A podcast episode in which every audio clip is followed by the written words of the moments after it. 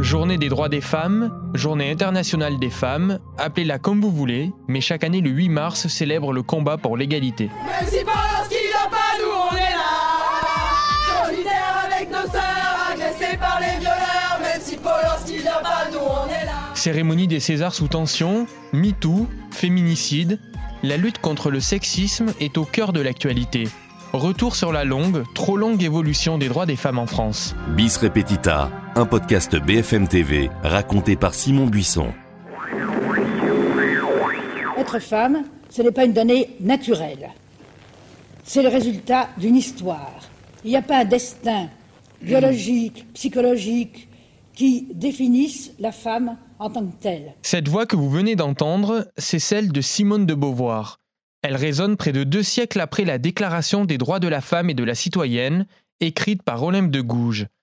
La femme naît libre et demeure égale à l'homme en droit, déclaration restée symbolique jusqu'au XXe siècle, avec une première date clé, le 24 avril 1945. La France n'a pas voté depuis 9 ans. Et depuis 9 ans, bien des choses ont changé. Et les bureaux de vote, malgré tout l'appareil solennel du tapis vert, de l'isoloir et de l'urne, sont devenus très féminins puisqu'au nombre des électeurs s'ajoute pour la première fois la foule des électrices.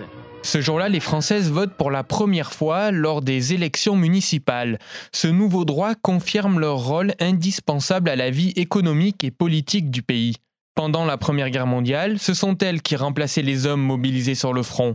Et en 1936, sous le Front populaire, trois femmes entraient même au gouvernement de Léon Blum. Mais pour le mal français des années 60, l'émancipation des femmes, ça ne va pas de soi. La femme, elle a été créée pour être à la baraque, élever les mômes, et puis, euh, comment, euh, s'occuper des enfants surtout. Les hommes préfèrent donc les femmes à la maison. À Avignon, en 1966, on élit la meilleure ménagère au concours de la fée du logis. Elles savent faire mieux que personne la cuisine, le repassage et le lavage. Elles vous langent un bébé avec la dextérité d'une emballeuse de grand magasin la veille de Noël. Elles sont savantes, souriantes, efficientes, rapides, magiques. Ce sont des fées. Dans les années 60-70, les mentalités évoluent grâce notamment au MLF. Héritier de mai 68, le mouvement de libération des femmes dépose en 1970 une gerbe à l'épouse du soldat inconnu sous l'Arc de Triomphe. Et une grande marche dans Paris réunit des milliers de femmes l'année suivante. En parallèle, les lois changent. En 1965, les femmes peuvent ouvrir un compte en banque toutes seules et travailler sans le consentement de leur mari. Dès l'instant où elle commence à utiliser le chèque, alors disons qu'elle en use et elle en abuse. On ira jusqu'à s'apercevoir que toutes ses dépenses seront réglées par chèque, pas son manteau de fourrure, car généralement ça n'est pas elle qui le paie, mais son paquet de cigarettes, le cas échéant. En 1967, le député Lucien Neuwirth fait voter l'autorisation de la contraception. Il parvient à convaincre le général de Gaulle, ce qui n'était pas gagné. La contraception abordait un sujet qui était, disons-le, tabou. euh, Comme on disait à l'époque, oh, mais mon brave monsieur, on ne parle pas de ces choses-là. En 1974, insultée et menacée, Simone Veil fait adopter à l'Assemblée nationale le texte légalisant l'interruption volontaire de grossesse. À l'époque, l'hémicycle ne compte que neuf femmes députées. Je voudrais tout d'abord vous faire partager une conviction de femme. Je m'excuse de le faire devant cette assemblée presque exclusivement composée d'hommes. Aucune femme ne recourt de gaieté de cœur à l'avortement. Il suffit d'écouter les femmes. C'est toujours un drame. C'est toujours un drame. Cela restera toujours un drame.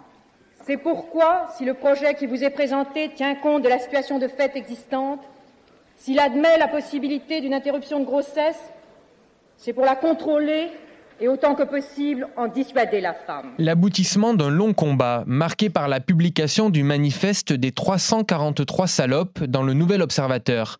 Rédigé par Simone de Beauvoir, 343 personnalités affirment ⁇ Je me suis fait avorter ⁇ Il y a aussi le procès de Bobigny en 72. Marie-Claire, 16 ans, violée par un camarade de son lycée, se retrouve sur le banc des accusés pour avoir avorté. Défendue par son avocate Gisèle Halimi, elle est acquittée. Quel qu'ait été le jugement, le procès lui-même a marqué un pas irréversible. Est-ce que vous avez l'impression que le tribunal a été troublé? À mon sens, il a été troublé. Il a été troublé, c'est d'ailleurs l'honneur des juges de s'interroger. Un autre procès fait date et permet la reconnaissance du viol comme crime. C'est l'affaire Tonglé-Castellano. Anne Tonglé et Araceli Castellano sont en couple. Les jeunes femmes belges passent leurs vacances dans les Calanques, près de Marseille. Un homme dont elles ont repoussé les avances et deux de ses amis les violent au cours d'une expédition punitive. Le procès se tient en 1978 dans une ambiance électrique. Là encore, Maître Alimi défend les victimes. Mais je vous ai rien demandé, je ne sais pas qui vous êtes. Alors vous la bouclez. vous la bouclez vous d'abord. Bouclez-vous d'abord.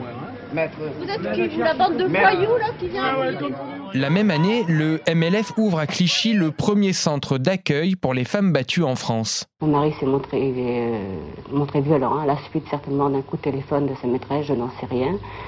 Enfin, tout de suite, il s'est montré violent. Il a commencé par euh, des insultes. Après, il a cassé des carreaux, m'a obligé à les ramasser, à ramasser les morceaux, et à- il a frappé. Depuis le 1er janvier 2020, elles sont 16. 16 femmes victimes de féminicide.